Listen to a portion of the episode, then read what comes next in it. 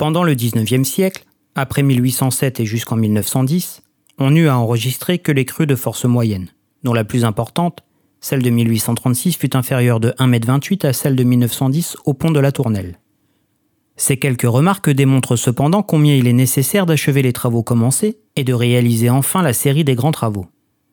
Ces mesures s'imposent, d'autant plus que, depuis 1880, de nombreux immeubles ont été construits, à tort ou à raison, immédiatement en bordure de la Seine et la Marne, dans la zone inondable, et la plupart du temps pour la jouissance personnelle des riverains intéressés, sans que les pouvoirs publics, qui devaient par la suite payer de fortes indemnités, se préoccupassent des inconvénients qu'il y avait à accorder les autorisations de construire dans de telles conditions. Certes, les travaux déjà exécutés, ceux qui sont en cours, et ceux dont nous parlerons ci-après, ont apporté ou apporteront encore une notable amélioration dans la protection de Paris et de sa banlieue contre les inondations.